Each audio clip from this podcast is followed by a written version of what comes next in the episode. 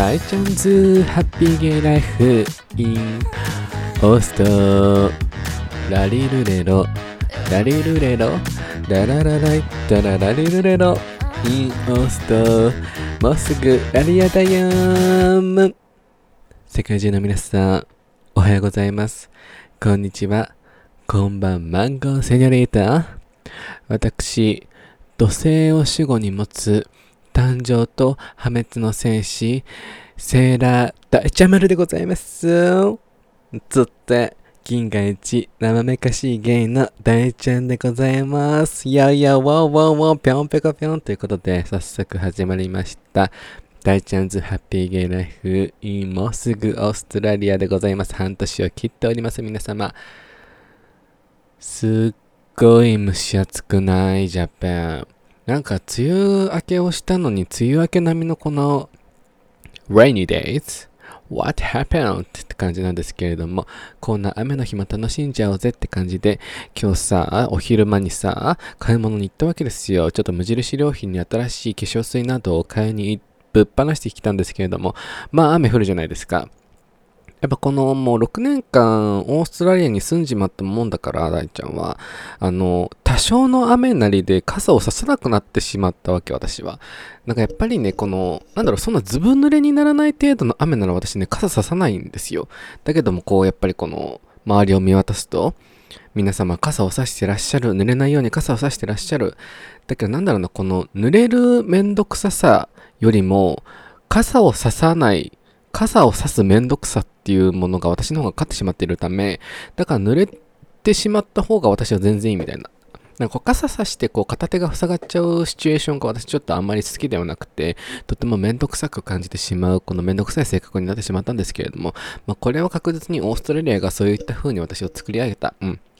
オーストラリアにこう、オーストラリア食にこう、ペロリンペロリンペロリンちゃうみたいな、なってしまったせいでございます。なので、これからオーストラリア行く方はきっとそうなりますよ。お気をつけ遊ばせということで、早速今回のメインテーマに行こうと思うんですけれども、最近ね、ツイッターを見ていて、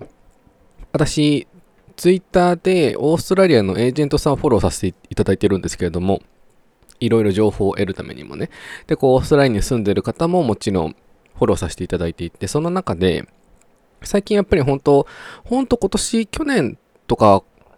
去年よりも多分今年の方がきっとワーホリ留学、オーストラリアに行ってる方がすごく多いと思うので、そんな中でその、いろんなオーストラリア関連のツイッターを見ていてね、あの、なんだっけ、オーストラリアにこうワーホリとかにこう行く理由って必要なのか、理由って必要じゃないなのか、ないなのかないなのか問題？ちょっと今日本語とってもおかしかった気がするんだけれども、まあそれは忘れていただいて、そう、オーストワーホリ留学、まあ、特にワーホリにフォーカスしようかな、今回は。ワーホリに行くのに理由はいるのかいらないのか問題っていうものを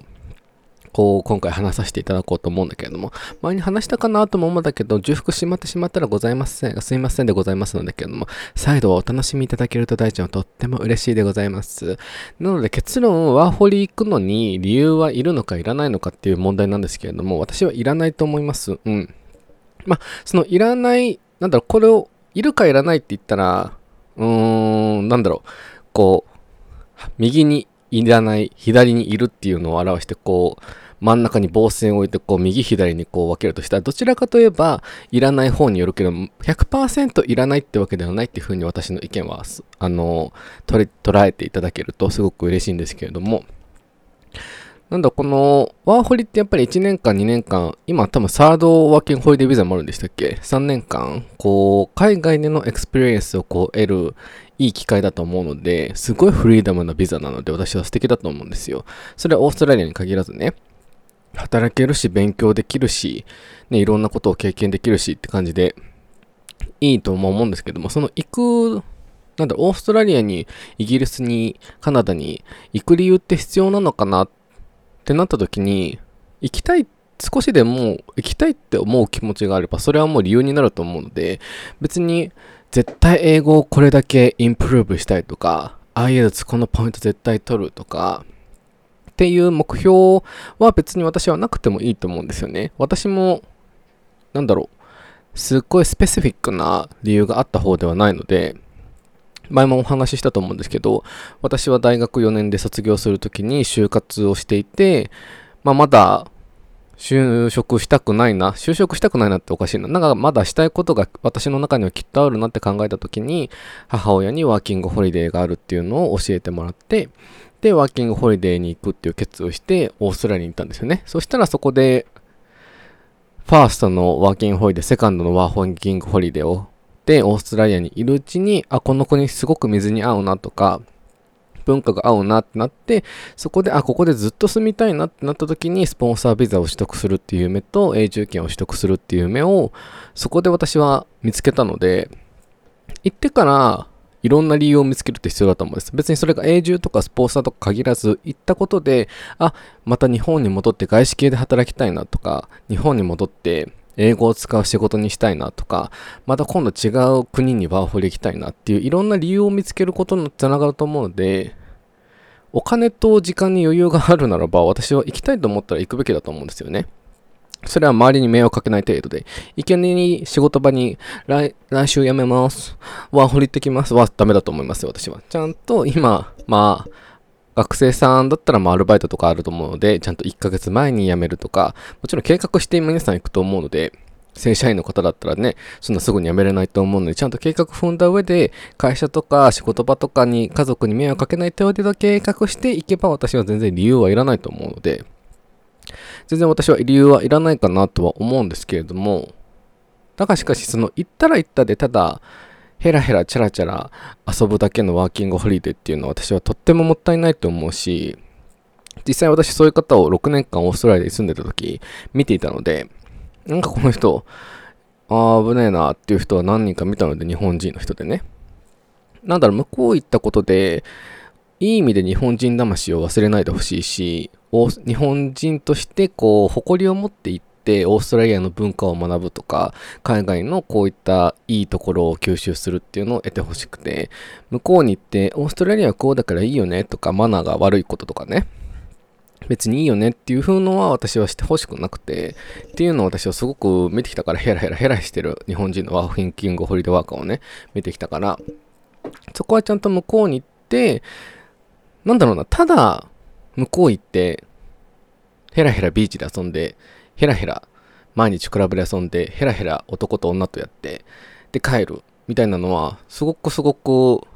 日本の国旗に泥を塗ってるぞって私は思っちゃうタイプなので、向こうに行く前までにオーストラリアに行く理由はいらないと思うけど、向こうで何かを達成するとか目標とか何かを見つけるっていうのは、ぜひオーストラリアでやってやらないとすごくもったいないと思うんですよ。だってワーキングホリデービザって30歳までに使えるビザなんですよ。それ以降使えないんですよ。私32歳になって本当思うけど、もっと他の海外にワーホリ行きたかったなっていう気持ちがないって言ったら私すごく嘘になるので、実際この、もしコロナがなかったら、カナダに行きたいなと思ってたし、あの、もしかしたらイギリスにも行きたいなとも思ってたので、だけどこのコロナっていうのが発生してしまったから、まあいろいろ家族と話し合った上でね、すぐオーストラリアに戻った方がいいんじゃないっていうこの他の国にワーホリに行ったことでそのねそのブランクの時間があるからそのブランクの時間ブランクとは言いたくないけどそのブランクの時間があってオーストラリアに戻るんだったら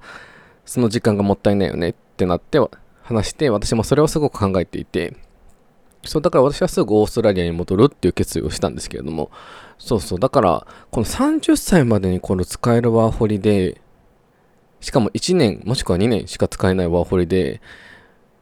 向こうに行って何も得ないのとてもとてももったいのございますと私は思うので、ぜひね、あの、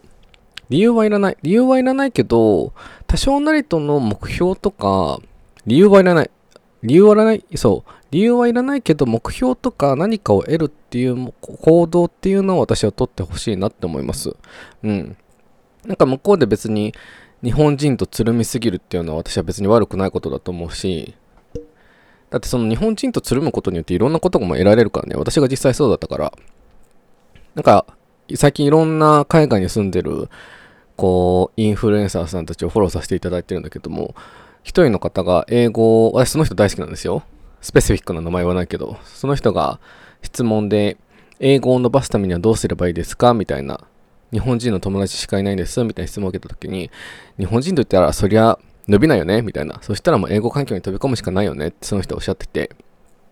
なんかその伝え方もちょっと下手くそだなと思ってしまったんですけど、私日本人とつるむことは悪くないと思うんですよ。ただ英語を伸ばしたいってなったら、その日本人とつるむことも大事にして、ちゃんと他の国の国籍の方と英語で喋るっていう機会を設ければ私はすごくいいと思うので、全く海外に行って日本人とつるむのを遮断しろっていうのは、私はちょっと違うかなと思うので、私はむしろ日本のコネクションがある方がすごく強いと思うので、うん。英語を伸ばす伸ばさないなんて一人でもできることだから、そうそうそう、だから、ね、ちょっと違うかなと思った次第なんですけれども、なんで、向こうに行って、うん、理由、あの、夢とかを見つけるのはすごく大事だと思うから、実際私が、私自身がそうなので、1年で戻るつもり、2年で戻るつもりだったのが、あ、水青な、すごいこの国いいなと思ったらいつの間にか6年になっちゃったピャーンって感じだったので、うんうんうん。なのでその、行ったことで得ることがたくさんあるから、ワーホリって。だから本当、今行きたいって思ってる人たちはすぐ行くべきだし、ましてやこの20代後半の人は、リミテッドが来ているので、30っていう、絶対行くべきだと思うんですよね。私がオーストラリアで20後半の時に、あの、全全然仲良くないって言ったらすごく変だけど、なんか別にそんな仲良くない程度の、その、友達からなんかワーホリ、私が海外にいるっていうのも知ってたから、な海外行きたいんだよね、みたいな話してて、で、多分英語に触れたいのかな。で、あの、英会話とかどう思う？みたいな風に聞かれたことあるんですけど、私はもう、英会話は絶対行かない方がいいと思いますって言って。まあ、それは英会話を否定するわけじゃなくて、英会話に毎日行くならそれでいいと思う。英語を喋れるからきっと。だけど、週1とか週2の英会話程度で別に英語なんて伸びるわけないから、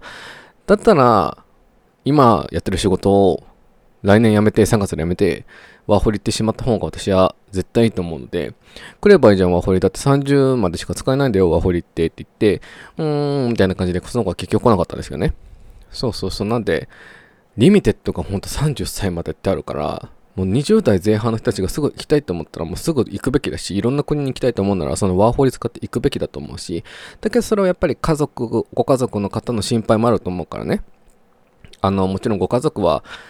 就職して安定した道を行きたいって思ってくださるのが当たり前だからうちの両親も絶対そう思ってるからさ